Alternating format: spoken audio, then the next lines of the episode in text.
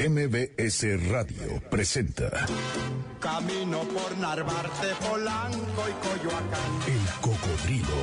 Un viaje llamado Ciudad de México.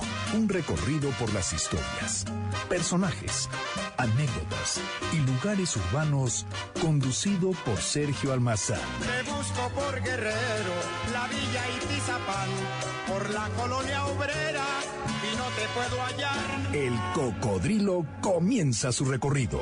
Buen viaje.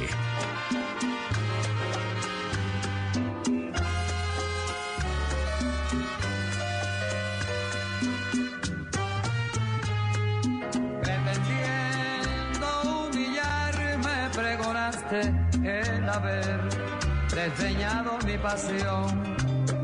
Y pena, imaginaste que moriría de desesperación. Total, si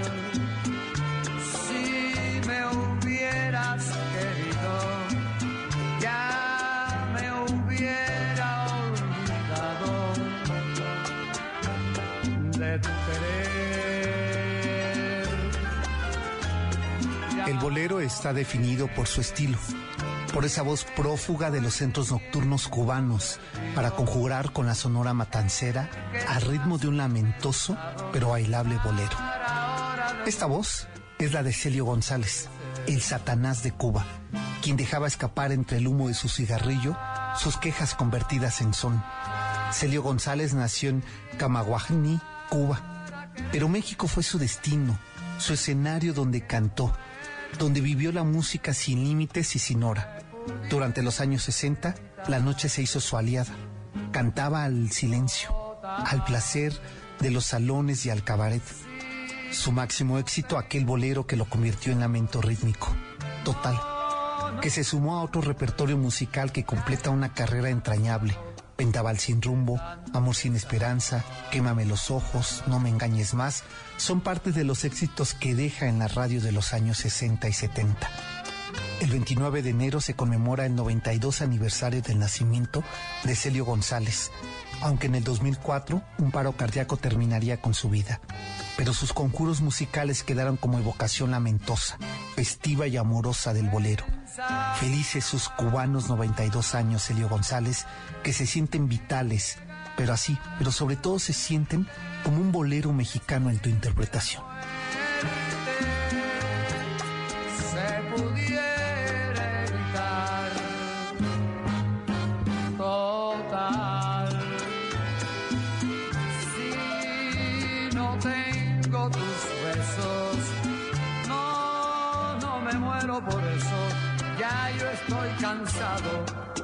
De tanto besar.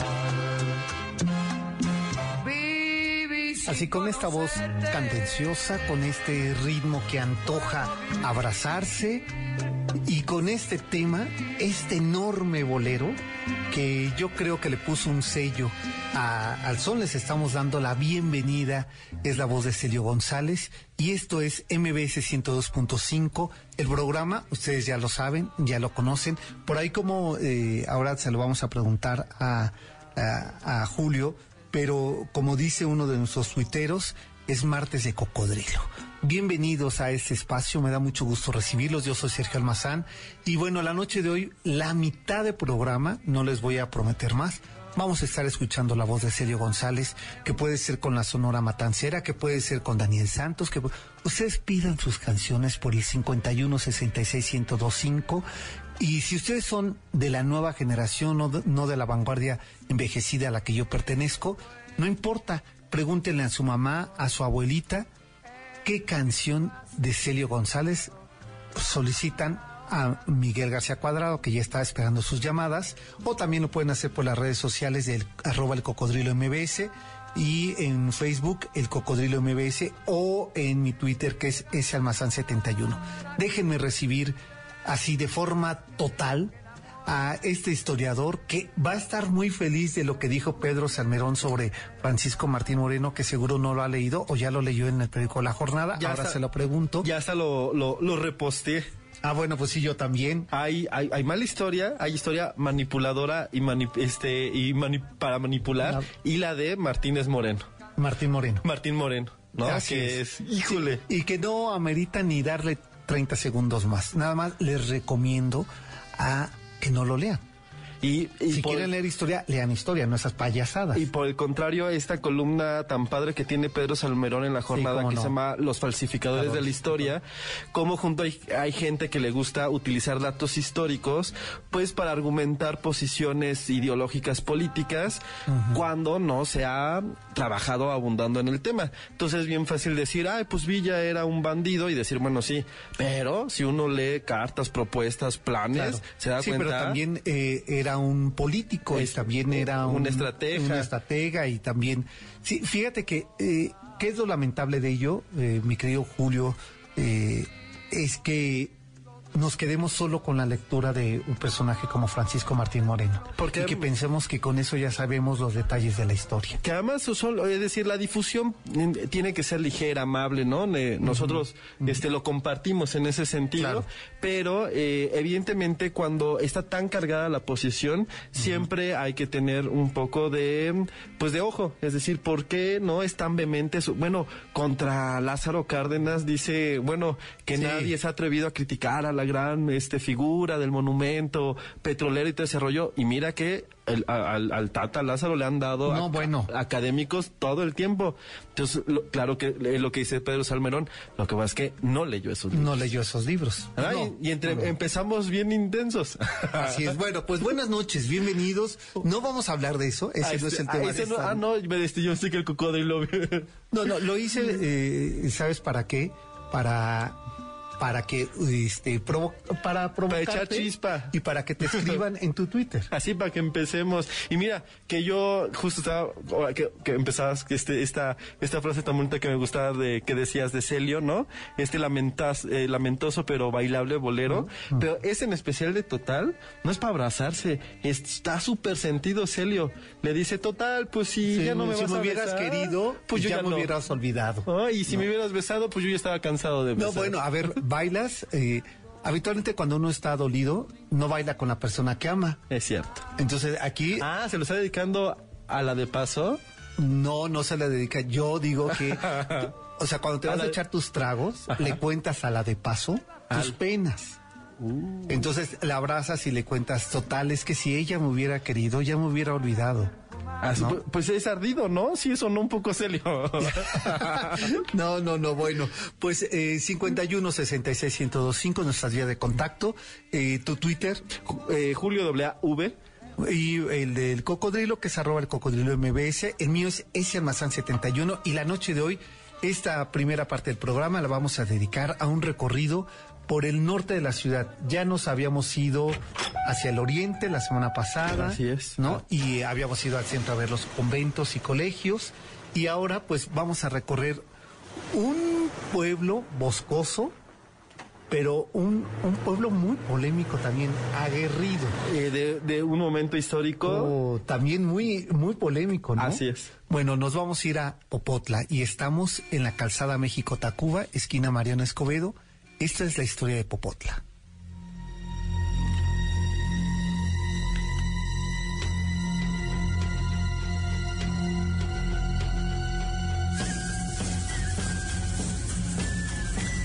Asentado este pueblo boscoso en las cercanías del importantísimo pueblo de Tlacopa, más tarde Tacuba, hacia el occidente del lago de Texcoco, Popotla dista un poco de una legua del centro de la Ciudad de México, pero era el lugar predilecto por sus agüehuetes, su camino frondoso, sitio prehispánico del hombre de Iztapalapa, Huitláhuac, que resistió la batalla aquella noche copiosa de 1520 en que se enfrentaría con los españoles, derrotando a Cortés y sus aliados tlaxcaltecas, donde aquel agüehuete fue testigo de su derrota. Es por ello que los lugareños de Tlacopa, en especial de Popotla, considerarían desde aquella derrota de los españoles que aquel agüehuete sería el monumento augusto que definía la defensa de aquel pueblo azteca y su dirigente, hermano de Moctezuma. Y así se lograría defender territorio, leyes, pero sobre todo su religión. En Popotla, el pueblo de los ahuehuetes, durante el siglo XVII tuvo otra fortuna. después de aquella digna defensa en que se mantuvieran las leyes y el territorio a salvo de los españoles, pero una vez establecida la Nueva España, la Copa y todos sus alrededores sufrieron las mismas transformaciones de la fe católica que el centro de la Nueva España. En 1607, la Orden de los Mercedarios adquirieron predios de la huerta. El fraile Francisco Coronado cuidó celosamente la construcción de la capilla en ese pueblo de Popotla, sitio de hortalizas y frondosos caminos. Aquel abril de 1607 quedaría lista la capilla de Nuestra Señora de la Merced, pero los lugareños de los pueblos de Popotla y San Antonio de las Huertas le bautizarían a la capilla y luego al convento como de la Merced de las Huertas, donde comenzaron sus labores evangelizadoras, lo que llevaría a que en 1620 otra parte de los huertos fuera adquirida por la Orden de la Merced para integrar a la capilla el convento. 8.600 pesos reales se le pagaría al antiguo dueño, un español hacendario, para que se ampliaran los, eh, los huertos. Un pórtico barroco que impresionaba por lo austero del resto de la construcción era parte del atractivo que aquel convento promovía. Al venir de para la escuela, al venir de Popotla para la escuela de agricultura, se puede aún apreciar parte de lo que queda de ese convento de mercedarios, modificado, recuperado muy poco de la capilla, pero sus paredes conservan las cuatro modificaciones que en épocas virreinales llevaría a cabo este lugar. Uno de los espacios de Popotla que se provocó tanta indignación al párroco del curato de Santiago Tatelolco fue aquella edificación ubicada de oriente a poniente con su puerta principal al Camino Real de Tacuba. Se trataba del hospicio de San Jacinto, hoy desaparecido, que todavía a principios del siglo XX funcionaba como escuela de agricultura. Sus corredores angulosos, estrechos, con escalones que permitían conectar, sus celdas convertidas en dormitorios, pero lo más escandaloso del hospicio de San Jacinto, que tanto indignaba al párroco de Santiago de Tlatelolco, era que se había convertido junto con los habitantes de Popotla y San Antonio de las Huertas en los principales proveedores de hortalizas para toda la Nueva España ya que las huertas de este hospicio habían crecido en producción y extensión en menos de tres años, lo que indignaba a los otros conventos vecinos que no tenían las riquezas que ellos fueron acumulando. Se trata de dos ventajas en los predios de Popotla, su clima y las aguas del lago de Texcoco, esas que les mantenían húmeda la tierra y que hacían tan pródigas sus siembras. La Escuela de Agricultura, después de haber sido el colegio y hospicio de San Jacinto, sería el general Comonfort quien crea la escuela con carreras especializadas en el mejoramiento del suelo de siembra y cosecha y que funcionaría hasta 1882, cuando ya contaba con 22 fincas urbanas y nueve carreras agrónomas con algunos sembradíos sofisticados de café y cacao. En Popotla se desarrolló la vida prehispánica, sellando la historia azteca y marcando la vida novohispana. Hoy sus calles respiran la urbe de una ciudad que crece y desaparece sus vestigios alguna casa porfiriana y su fiel testigo aquel agüehuete que se resiste al tiempo, pero nos advierte esa memoria augusta.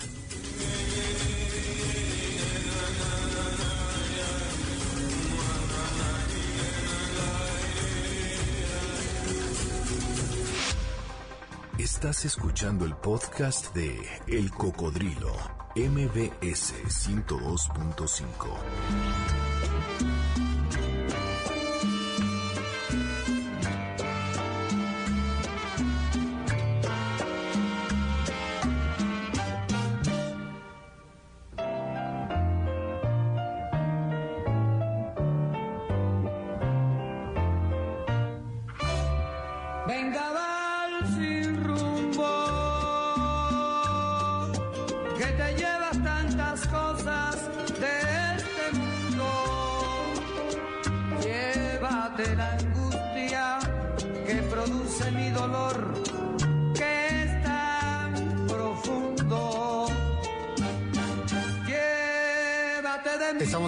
la voz de Celio González. yo no sé eh, cuántos años hace que no se toca a Celio González en la radio mexicana, pero hoy este es un privilegio.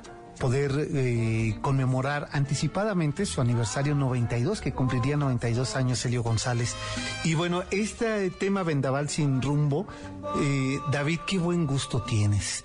Él nos lo pidió antes del corte y pues, eh, y también alguien más en el Twitter. Sí, Yolanda Estrada dice justo que espera la visita de Mario Iván y solicitando el Vendaval sin gusto del gran Sin Celio. rumbo. Sin rumbo, perdón, del gran Celio González. Este, y pues saludos Yolanda Estrada desde el Facebook del Cocodrilo. Ah, bueno, pues ahí están, quedan ustedes complacidos.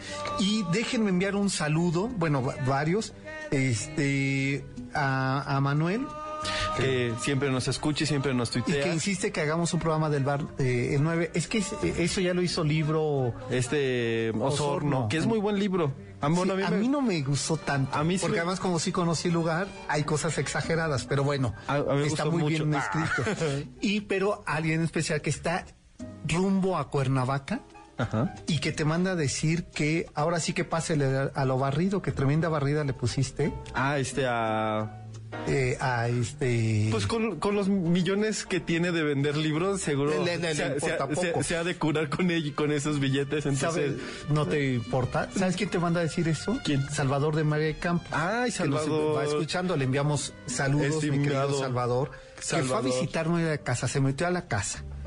Este, firmó unos papeles que tenían que firmar.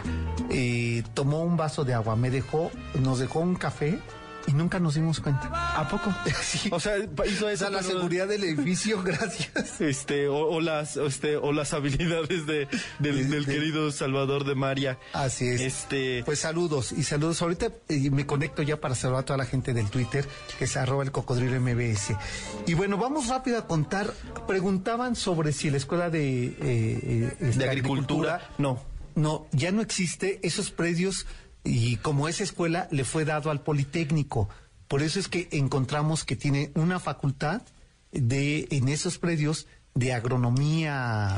Y de ahí del, de ese lado del, de, de ahí del nombre del, de las calles de ese Ese lado, lado, ¿no? claro. Este, de hecho, bueno, ha sufrido, ha sufrido modificaciones grandes como casi toda la ciudad, pero digamos inclusive el propio colegio militar que está en la colonia Popotla, que nosotros lo, eh, lo podríamos identificar como una unidad por aparte, pero que sí se incrusta dentro de la historia de, de este poblado, este, era también la normal superior, era lo que se claro. llamaba la, este, la tabla del Rosario. La tabla del Rosario. Y se modificó completamente, igual que muchas otras este, escuelas porfirianas. El poblado, como casi todos los poblados que tienen, eh, que su nombre es en náhuatl, detona, ¿no? O nos evidencia que son de origen prehispánico. Y bueno, Popotla no es la excepción.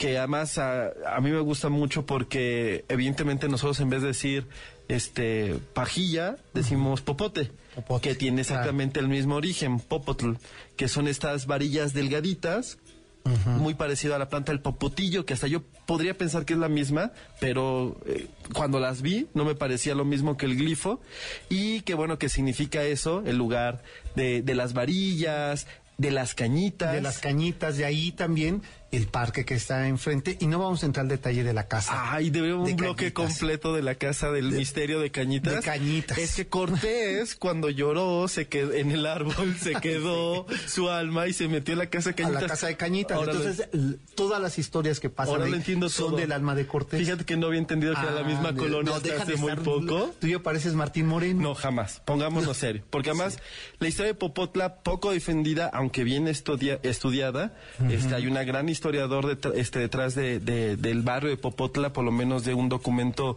muy importante que es el, el mapa de Popotla, un códice. Antes sobre los, sí que dicen hay dos. Hay cuatro. Hay cuatro. Hay dos eh, En México. y dos en Viena. Así es. Eh, esta Isabel Bueno, ¿no? Isabel Bueno Bravo, una española como de esta nueva generación de, mm, de académicos que están o- estudiando directamente las fuentes. Durante buen tiempo se estudiaba quien los estudiaba. ¿No? Es decir, se leía a los académicos, se leía a los doctos, y claro que es de gran ayuda, no podríamos, ¿no? Que este, darnos un panorama ni profundizar en muchas cosas si no fuera por las investigaciones, pero se alertó que había, que se tenía que regresar a los documentos por la posibilidad de malas interpretaciones o por las eh, novedades tecnológicas que podrían facilitar sus estudios. Y bueno, este mapa de Popotla, poco conocido, alerta un poco un conflicto eh, diría inusual, pero no, no en estas tierras. Popotla pertenecía a Tacuba, pero pagaba tributo a, A- a, Teno- a- a a Tenochtitlan, que es como el Distrito Federal. es decir, este, la- las delegaciones pagan, este, viven administrativamente del DF, pero los impuestos se le paga a la Federación, Federación. ¿no? Es decir, no, no va lo mismo. Y, y bueno, era una situación parecida. Al parecer era una población otomí, otra vez el poniente se nos asoma otomí, que es la gran etnia olvidada, ¿no? Sobre todo en la cuenca de México. Y que uno de los tlatoanis mexicas les dicen, oigan, necesito defender unas tierras, si ustedes este, lo hacen, si me mandan a sus ejércitos, yo les cedo estas tierras por siempre, eh, y aceptan los nobles de Popotla, pero el tlatoani de Tacuba, porque había tlatoani en Tacuba, dijo, no, no, no, este, administrativamente... Cada quien administre sus, sus bienes. Pero ¿quién le iba a decir no a No a Tenochtitlan? Tenochtitlan. A ver, dile no. ¿No? Entonces, Es como eh, ahora en las delegaciones que está Morena, que le diga que le dice el PRD a Mancera... o Mancera directamente, ¿no? O, o Mancera dice, ah, ese es perredista, pues eh, detén el presupuesto. Sería como algo así. Ahí un poco, exacto, así ¿no? Es negociaciones políticas, ¿no? Como ahí, que además repercuten pues un montón en, en el mundo virreinal, porque evidentemente estos códices y estos documentos hechos a tradición indígenas sí se utilizaban para defender los predios y muchos de las tierras este en época novohispana. Es decir, los españoles sí aceptaban que los eh, que los indígenas, que los nobles que querían demostrar de dónde eran sus tierras o qué les pertenecía, llegaran con esos códices y por eso se conservan muchos de ellos. Sobre todo estos códices eh, geográficos. Hay otros códices, pues los este los que vienen con este los ritos o, o la medicina o algo más cercano a la magia, pues esos sí eran perseguidos. Pero los geográficos, de hecho, eran muy bien Muy bien apreciados. De ahí que estén cuatro reproducciones. Ya, porque claro. se están peleando, se están Y el original no se sabe, ¿verdad? Isabel Bueno cree que uno de ellos, que el que Es está el- aquí, por que el, cómo los otros están eh, eh, modificados o tienen como cosas agregadas y entonces hace pensar que si un, en la segunda copia estaba agregado ya algo, pues de ahí para el real iba a aparecer. Pero hay un primero que carece de una cosa de cada uno de los otros, pero son casi idénticos. Casi idéntico, sí. Sí, sí, qué interesante eso, porque además te, eh, a mí me parece que eso, el, el tener ese códice, el tener ese mapa de Popotla, nos permite saber la enorme importancia que este pueblo eh, va a tener en la, en la historia pre y en, en la historia prehispánica y en la historia de la colonia. Eso tienes toda la razón, porque al final uno pensaría que los códices pertenecen a los grandes este, ciudades o a los, a los grandes poblados que ahora recordamos, pero, pero no recordamos a todos los que fueron, ni los recordamos como fueron. Es decir, hay muchísimos barrios que tuvieron muchísima plenitud, que fueron importantísimos para el mundo prehispánico o virreinal, pero que tal vez con la independencia, con el porfiriato, con el siglo XX, modificaron completamente eh, su utilidad o su importancia frente al aspecto social. Popotla, pues tenía nobleza, ¿no? Tenía códice y sobre todo pues tiene un evento que se ha vuelto icónico en la historia nacional que es la llamada Noche Triste o que también se puede llamar la Noche este, Victoriosa. Victoriosa. Y tiene que ver con el, el, el 30 de junio de 1820, cuando después de matar a Moctezuma, que no se sabe si fueron los españoles o a pedradas, De este, 1520. De 1520, perdón, que dije 1920. No, 1820. Ay. No, no, pues ya tanto tiempo no había vivido. Se- un fue este De 1520. eh, se Cuitláhuac, su hermano, toma el, el, el que era el, este, el, el Tlatoani, el gobernante de Iztapalapa, toma el poder de Tenochtitlan, organiza a la gente, expulsa a los españoles e indígenas que estaban con Claro, Cortés, aliados. que eran muchísimos, este matan a muchísimos, pierden mucho del oro este robado y cae este en el fondo del lago y salen los españoles por Tlacopan y se- las narraciones dicen que Cortés en un momento se detiene en un ahuehuete, que se presume que es el de Popotla, donde algunos dicen que medita, otros que, Que llora, llora. y otros que bueno, pues que es sol- simplemente está triste. Triste, claro. Y de ahí el nombre.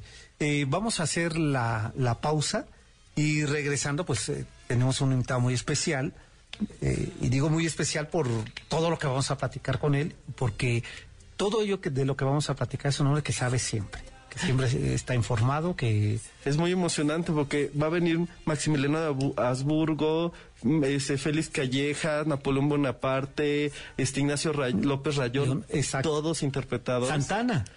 ¿A poco? claro, él hace a, ya, Santana. Ya, ya puedo, ya puedo descansar tranquilo. Sí, sí, sí. Bueno, pues eh, hacemos la pausa. Esto es el Cocodrilo MBS 5166125 en nuestra vía de contacto. Mando saludos a Hugo Díaz, que recientemente descubrió y me pedía hoy que si le mandábamos saludos aquí eh, saludos, en, vivo, pues saludos Hugo y regreso con más comentarios. Esto es el Cocodrilo. Estoy pensando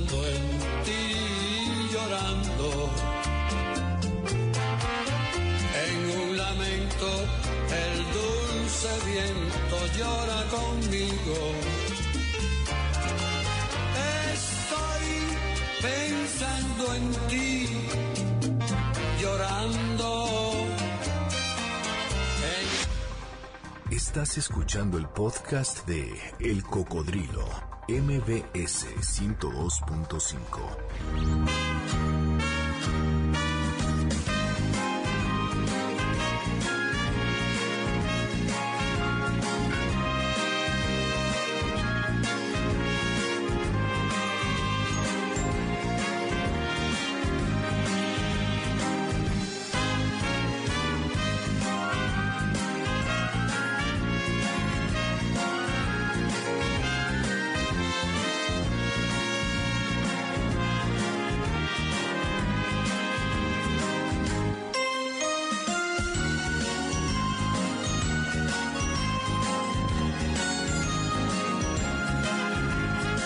estamos de regreso y ahora con esta música, eh, no, no, no me atrevo aquí a, cantar el trarará, ¿verdad? que Sasa sí, sí canta.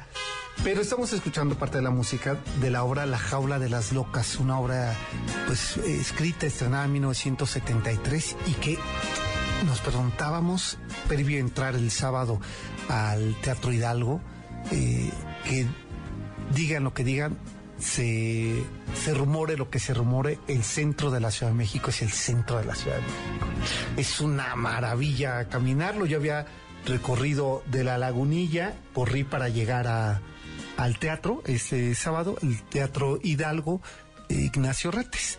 Y el motivo era pues, ver eh, eh, esta nueva versión de La Jaula de las Locas y que nos preguntábamos lo pertinente que puede ser el día de hoy una obra con esa temática y además con esta trama, ¿no? Porque además, bueno, evidentemente vivir la ciudad por en nuestro ritmo cotidiano, trabajo y eso, eh, no es lo mismo que darse ese momento para salir, ¿no? para disfrutar del, show, del espectáculo, porque eso es una característica de la ciudad, como esta vida, la diversión, la noche, y bueno, qué mejor que ir al teatro y ir a ver este teatro. Claro, y bueno, pues eh, está con nosotros el, día que amablemente Mario Iván Martínez me escribió invitándome a que lo viera.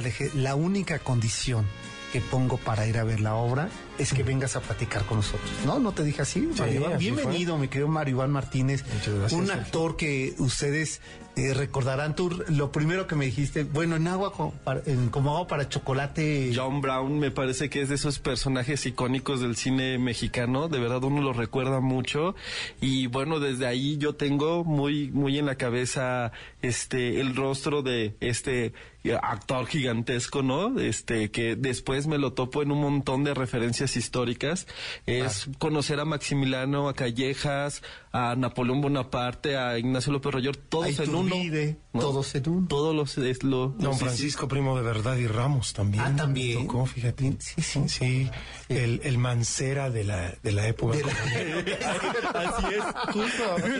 ¿Verdad? Tú sabes muy bien, maestro. Que además eso denota mucho la riqueza ¿no? De, la, de, de, de Mario Iván como actor, de lo que selecciona, lo que le gusta. Mira, yo lo penúltimo que había visto de Mario Iván era el monólogo de Diario de un Loco.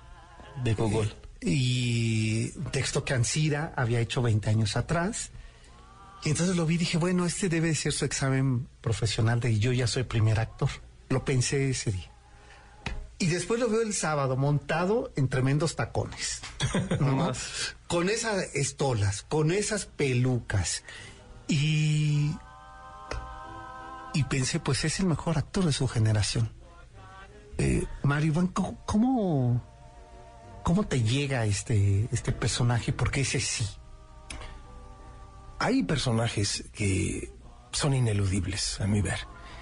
Cuando el maestro Solé puso en mis manos a Iago de Otelo con la Compañía Nacional de Teatro, cuando Sabina Berman me ofreció a, a Jean Racine en, en Molière, este, cuando llegó John Brown.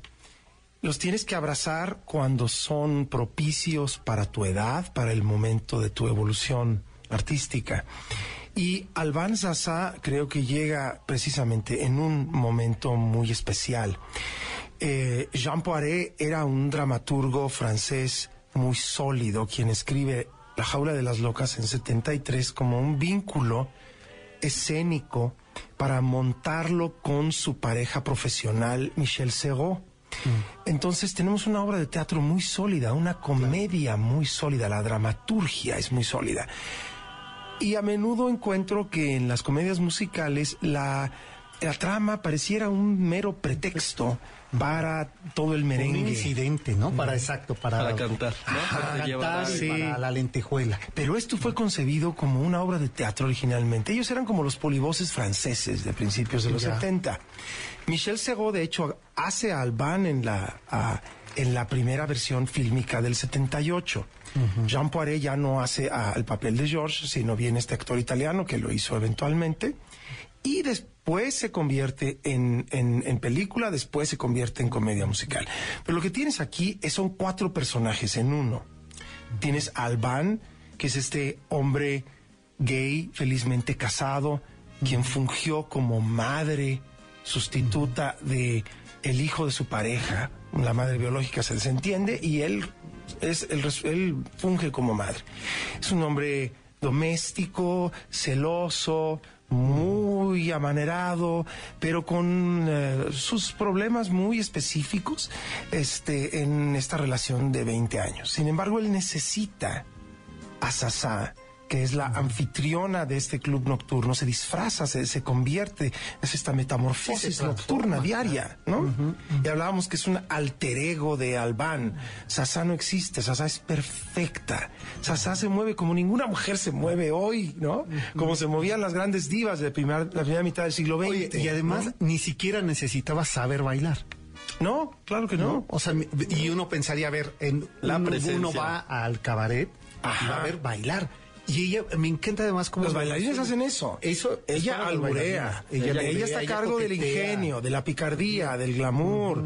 Y además, si tú eres alguien importante, Sasá llegará a tu mesa. Claro, sabe cómo tratarte, ¿No? sabe... Pero en realidad hablábamos, Sasá no existe. es el alter ego de Albán. Y si a eso le añades el hecho de que también en un momento tiene que lo empujan a pasar por heterosexual y a disfrazarse del tío Marcelo, entonces está otro personaje y cuando la madre biológica no llega Y tiene se que disfrazarse de mamá. Se vuelve a... Y ahí tienes, pues ahí lo hace como en las amigas canasteras de mi abuelita. ¿no?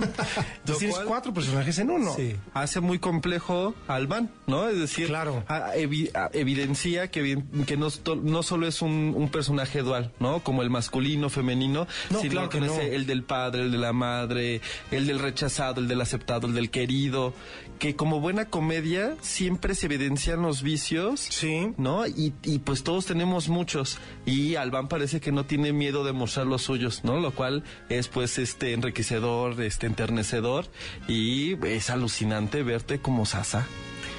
Y bueno, amén del hecho de que en la comedia musical, a diferencia de cuando abordas solamente la dramaturgia, pues tienes una multiplicidad de retos que abordar, la coreográfica y la musical, ¿no? En el caso de la jaula de las locas, la partitura para mí no, resul- no, es, no es muy propicia porque yo soy tenor y fue escrita para barítono. Entonces tuvo que, tuvimos que eh, modificar algunas piezas, subirlas tono, tono y medio, pero hay un límite a lo que tú puedes hacer eso, porque si no los instrumentos ya, ya, Ya. simplemente ya no llegan a ciertas notas. Entonces eh, había que abordar la cuestión musical también eh, como un singspiel, lo que se llama el singspiel, ¿no? mucho hablado y las notas que te acomodan las cantas. Claro. Pero eh, lo, la, la actuación, lo que le pasa al personaje es lo, lo primordial.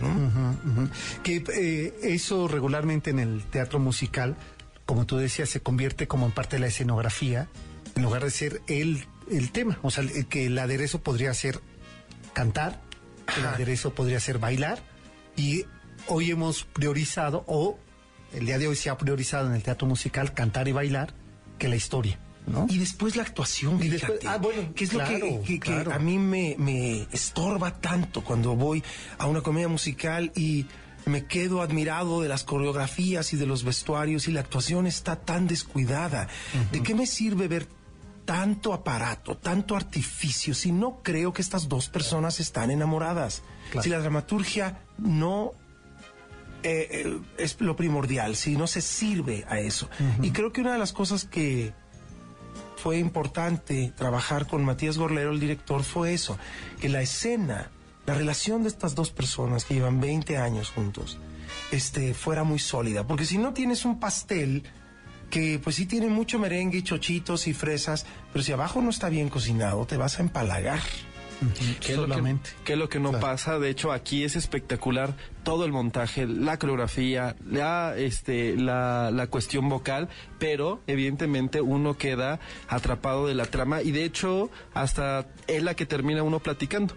No, eh, Sergio y yo platicábamos un poco cómo justo en el momento en que se inaugura esta, esta obra de teatro primero en los setentas, ¿no? Sí. Después se hace película un- con un remake gringo, ¿no? Que es el que tal vez el que En- se, ¿Qué pasa en Miami con Robin Williams? Sí. que más tal vez es el que se ha consumido Sí. y que en épocas donde tal vez era más escandaloso, más complicado hablar del tema y que qué pasaba en el 2016, ¿no? Donde este ha- se ha conseguido o ha cambiado algunos este paradigmas, ¿no? Sobre las relaciones homosexuales y sin embargo que sigue siendo pertinente. Muy pertinente, porque somos en ese tenor todavía un país muy desigual. Así es. Eso. Yo creo que a lo mejor para los del centro del país Sí. puede, puede, y lo subrayo, resultar menos escandalosa la trama, ¿no? O sea, el- este conflicto del cual se desarrolla la obra Sí. Es el hijo se va a casar y tiene que llegar una mamá, porque eso es lo tradicional, un papá y una mamá que no sea un travesti. Que, eh, y, no sé, ay, o sea, esto no pasa. Pues eh, yo le preguntaba a, a Julio, ¿tú crees que eh, ¿Cómo eso no pasa en, Guadalajara, por ejemplo, ¿no? Que el día de hoy la Corte dijo no al matrimonio homosexual, que, que llegue y se plantea una obra así. Entonces yo creo, y estamos hablando de 40 años ¿De qué ciudad? La importancia de la, La ciudad. ciudad, ¿no? No estás hablando de... del pueblo. Ah, eh, donde que haya todavía una no, tradición es más conservadora, etcétera. Porque hay que pensar que en ciertas áreas del país seguimos en el siglo XIX. O sea, yo, yo, por ejemplo, no me imagino que se montara en región Juchiteca. O sí, o más, ¿no? Es decir, extrañamente todo este mundo mushe Es almuche precisamente, sí. Sí, pero justamente solamente soportan y toleran el mushe. Aquello que no es mushe no, no, no entra ahí. Pues por eso hablo, ¿No? de que seguimos siendo una sociedad todavía muy claro. plural, muy diversa, y, sin y, y por ende la pertinencia de tocar Claro. temas como estos, que a fin de cuentas habla de que de la familia, si de analizas familia. esto, de que se dio una familia atípica, Claro. ¿no? En una Sí, pareja aunque- homosexual.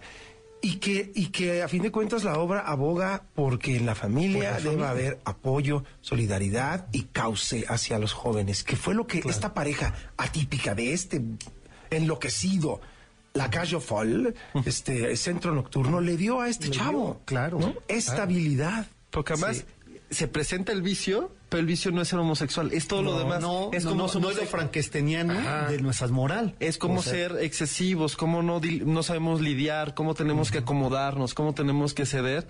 Y entonces ese juego, ¿no? Me parece que, pues evidentemente viene a presentar una cara distinta, que no solo es si es válido o no, sino pues cómo se vive, cómo se quiere, ¿no? Y se quiere y se vive así. Claro. Déjenme, vamos a hacer una pausa y regresamos Sí, contigo, Mario Iván Martínez, eh, eh, este actor, músico, que nos ha traído unos regalos. Para darles estos regalos, eh, un rato para imaginar cuentos con Mario Iván Martínez son cuatro discos compactos. Eh, y bueno, traemos para ustedes 51 66 1025 nuestra vía de contacto, que me digan eh, el, el nombre de su personaje en la jaula de las locas. Lo hemos dicho a lo largo de la de esta conversación y regresamos. Esto es el Cocodrilo MBS 102.5.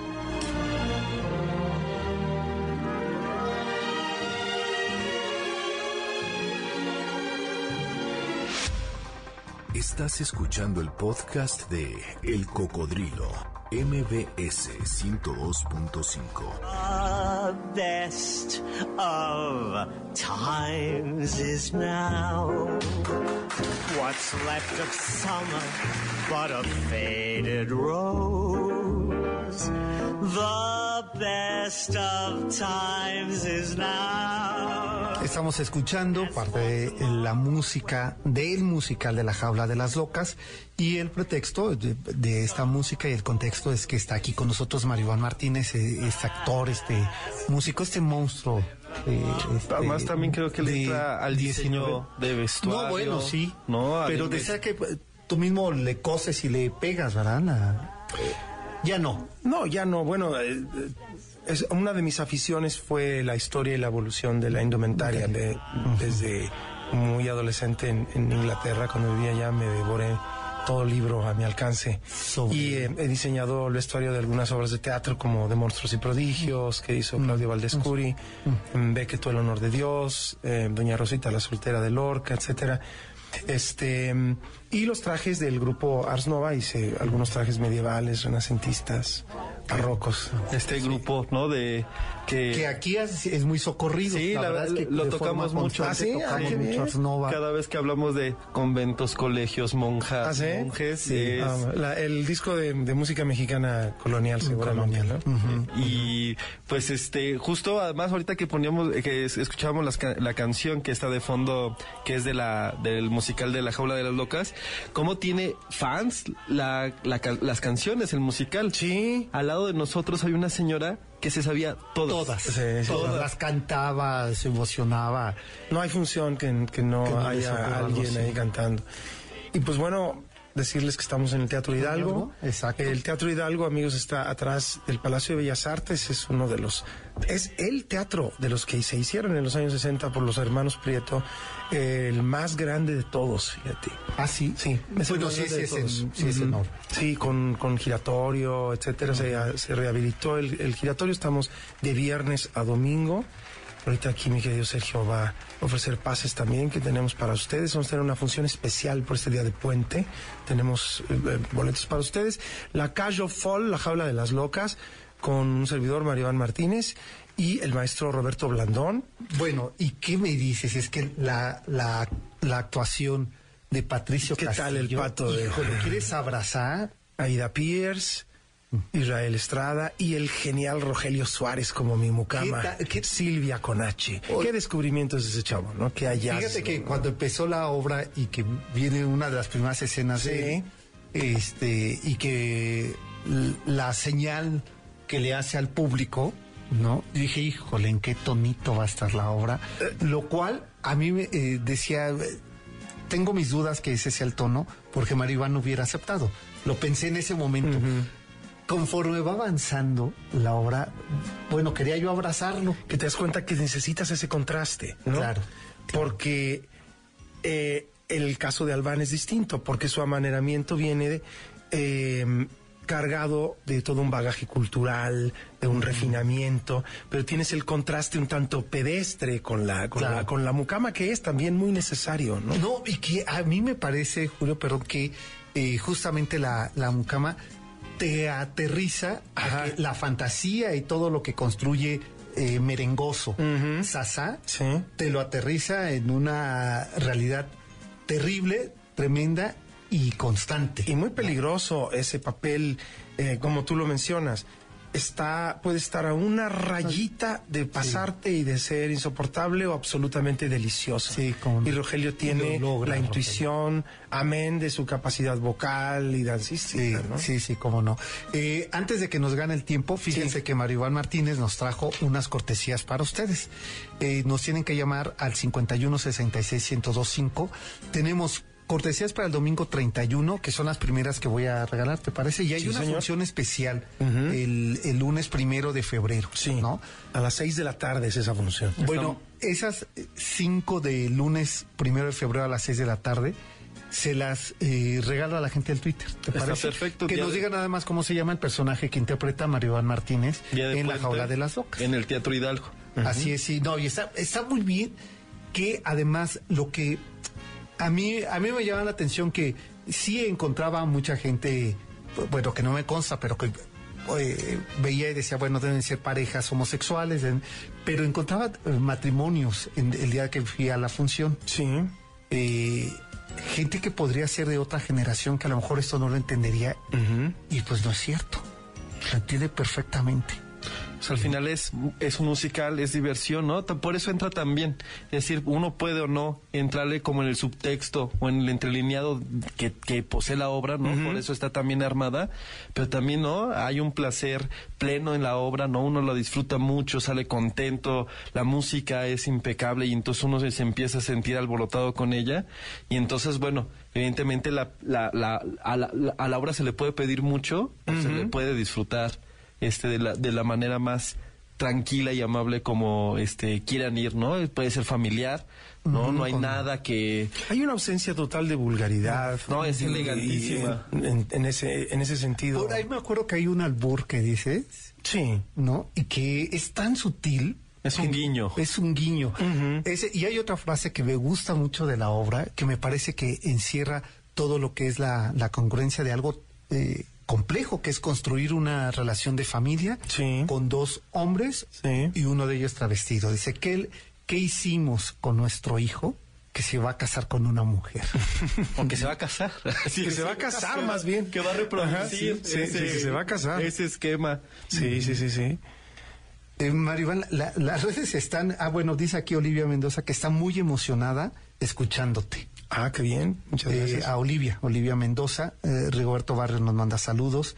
Eh, los que les vaya poniendo Like, corazón, bueno. ¿no? corazón o Que ahora- estrellita, este, Dependiendo de su son los que ya ganaron, ¿eh? Porque me resultaría imposible estar leyendo a todos los que están cayendo. Eh, el Twitter es arroba el cocodrilo MBS. Así es, para ahí. los- Solamente ahí porque si no nos vamos a hacer muchas bolas. Sí, que ahí los que manden y los que queden likeados por la cuenta serán los que se lleven los boletos para este lunes, que es día de puente y que pueden ir al Teatro Hidalgo a ver la jaula de, las, locas. Es, la función es, es una función especial por día de puente. Ustedes están de viernes a domingo. Sí. Eh, repítenos los horarios, Manuel. Los viernes a las ocho y media, sábados seis y nueve, domingos cinco y ocho, en el Teatro Hidalgo atrás de Bellas Artes. ¿No es agotador una doble función? Sí, porque para mí es como si fuera una sola función de cinco horas, ya que Claro. el maquillaje de Sasá es tan complejo Eso, que cuando termina la primera función, pues yo ya, yo ya me tuve que maquillar de mamá y de otras, otros personajes y hay que em, colocar de nueva el- cuenta el el de. El, el, el de Sasá, exactamente, el de Rimmel, que creó el gran maestro Bernardo Vázquez. Con Bernardo Vázquez fue muy interesante porque con él no fue nada más la creación del maquillaje, sino también estudiar los manierismos de las, gran- las grandes divas de la primera mitad del siglo XX. Estuvimos observando a, a María Félix, a Dolores del Río, a Mae West, a María, a, a María Félix, por supuesto, es un, es un eje este, en el personaje. Oye, porque además con María lo que nos ocurre es que tenemos un personaje andrógino, ¿no? sí, No acaba de ser la femme fatal, la mujer sexosa que quisieras eh, arrancarle la ropa, y tampoco es el travesti. Es ahí. Y yo te veía muchos guiños cuando veía la hora de no, Sí. bueno, en una de esas nos sale con un lunar. no tanto, no, No tanto, tanto. Esta, eso es parte del guiso, Pero, digamos, exacto, ¿no? De cómo ir construyendo Sí. y cómo también estos personajes míticos para nosotros del cine, de la televisión, nos han reeducado, ¿no? Sí, como Dolores del Río en la, en la Exacto. Valquerida, hasta En la- arriba de esa escalera cuando la descubre Pedro Armendáriz, ¿no? Esas mujeres, como decíamos, inalcanzables, inexistentes, Sí. ¿no? En, en, en un... puestas en un pedestal eh, absolutamente imposible. Por eso hablábamos de que son quimeras, ¿no? Exacto. Ninguna mujer se mueve así, ninguna habla así, pero Albán necesita esa máscara para sobrevivir. Hablábamos de Rimmel, Rimmel es eso, la transformación y la metamorfosis que para él es necesaria y, y- y- y absolutamente vital para dejar todos sus problemas afuera. Sí, ¿no? porque, a ver, inicia la obra en un tema meramente doméstico. Totalmente doméstico. Totalmente doméstico. Así y de ahí una pelea tiene interna. tres minutos para que el rímel la transforme en el betún que va a ser en el momento que salga al escenario de la jaula de las locas. Sí. Dice Giovanni Tena que el sábado vio la obra. ¿Qué función vería? A lo mejor la donde estaba Silvia. Silvia estaba en la misma fila que nosotros. Ah, sí, sí. Sí, estaba Fue un homenaje a la señora. Pinal porque hay que recordar que La Jaula de las Locas se hizo en por vez primera en México en 92 en el Teatro Silvia Pinal en una producción Claro. de la señora. Gustavo Rojo, ¿verdad? Estaba en esa obra. Eh, uno de los rojos, no recuerdo cuál, acaba de cumplir 91 años uno de ellos. Este, Y- eh, hacía George. Y eh, Javier Díaz Dueñas hacía el papel de Alban Sasá, estaba también este, eh, Cecilia Romo, Luis Gatica hacía al hijo. Ah, ¿qué Sí. tal? Yo no la vi porque yo estaba en una obra que se llamaba El extranjero con Héctor Ah, Bonilla ujú. ¿En la y luego me fui a Europa con el grupo Ars Nova dos meses. O sea, yo no, tampoco la de vi. Larry Shu, Ah. no la de Camus, la de la- un, norteamericano, una comedia Ya. norteamericana. Bueno, pues dice que fue a verte el sábado y que estuvo genial, que la verá de nueva cuenta. Pero yo creo que lo mejor su comentario es que dice salir reconciliado con la vida. ¿Qué tal? Muy bien. Pues Ya. de eso se trata el teatro, catarsis. Claro. ¿Verdad? Pues nosotros ya nos vamos. eh, bueno, ya, ya no podemos ni darles los nombres de los ganadores, pero ahorita les, les hablamos para quedar con ustedes. Así es. Pues nosotros ya nos vamos, mi querido Mario Iván, como siempre, te agradezco tu generosidad Al contrario. y te agradezco que nos visites en, en cabina y que pronto nos veamos. Y yo les dejo mi página que es www.marioivanmartinez.com, www.marioivanmartinez.com para aquellos que quieran también saber más acerca del álbum que trajimos sobre Francisco Gabriel Soler Cricri, que dejen toditos los sueños abiertos. Pues, eh, ¿te parece que ese sea un pretexto para que nos volvamos a encontrar pronto acá? Me parece perfectamente. Pues ahora, ustedes que, como yo, que tenemos insomnio, pues se quedan con Susana Moscatel e Insomnio en MBS. Gracias, buenas noches.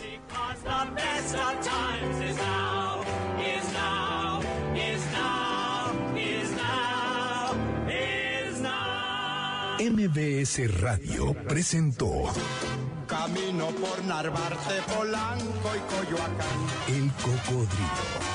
Un viaje llamado Ciudad de México. Te esperamos la próxima semana.